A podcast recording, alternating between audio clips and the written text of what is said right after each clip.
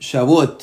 En el Talmud se relatan diversas visiones de nuestros sabios respecto a la obligación de comer, o sea, de tener una seudá, una comida festiva, en cada uno de los tres festivales que eran conocidos como los Shalosh Regalim, Pesach, Shavuot y Sukkot, que son las tres fiestas o las tres festividades en donde todo Am Israel peregrinaba a Jerusalén y ofrecían su sacrificio y se visitaba el templo.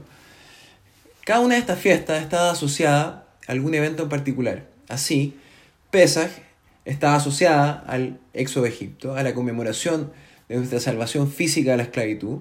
Luego Shavuot estaba asociada o está asociada a Matan Torah, a la entrega de la Torah, donde no hubo particularmente una salvación física, sino que una más bien espiritual.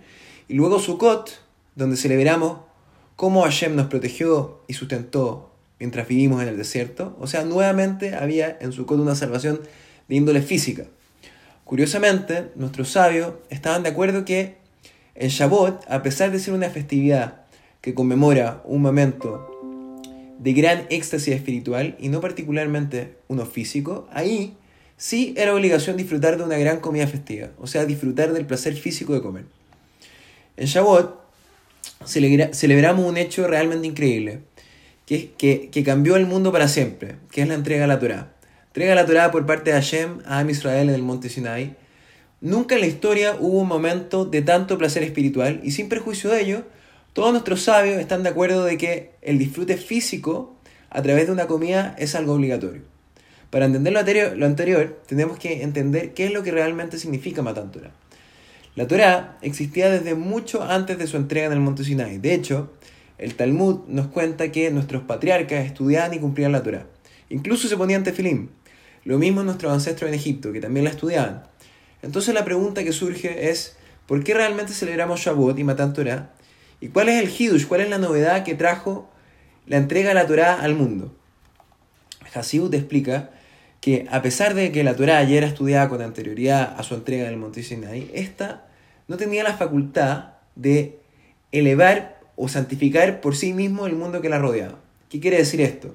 Que ni siquiera los patriarcas, nuestro de Abraham, eh, Isaac y Jacob, tenían la habilidad de transformar la materialidad del mundo en divinidad, lo mundano en, en divino. Hasta el momento de la gran revelación en el monte Sinai, la Torá y el mundo físico eran dos dominios totalmente separados. Hashem, quien creó los mundos físicos y espirituales, había hecho un decreto de que no habría ni podía haber interacción ni cruce entre ambos mundos.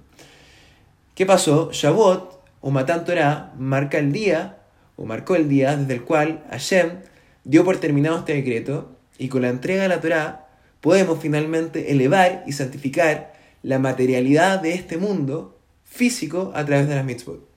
Dicho lo anterior, queda claro entonces por qué para los jajamim, para nuestros sabios, nunca hubo, hubieron dudas de que la obligación, o respecto a esta obligación de deleitarse con comida en Shabbat, era evidente, era clara a diferencia de la otra fiesta. Y esto es porque a través de ella podemos elevar esa comida desde un mundo físico a la santidad. De esta forma, este deleite físico de disfrutar esta comida festiva es también un deleite en un plano espiritual. Haxameach a todos.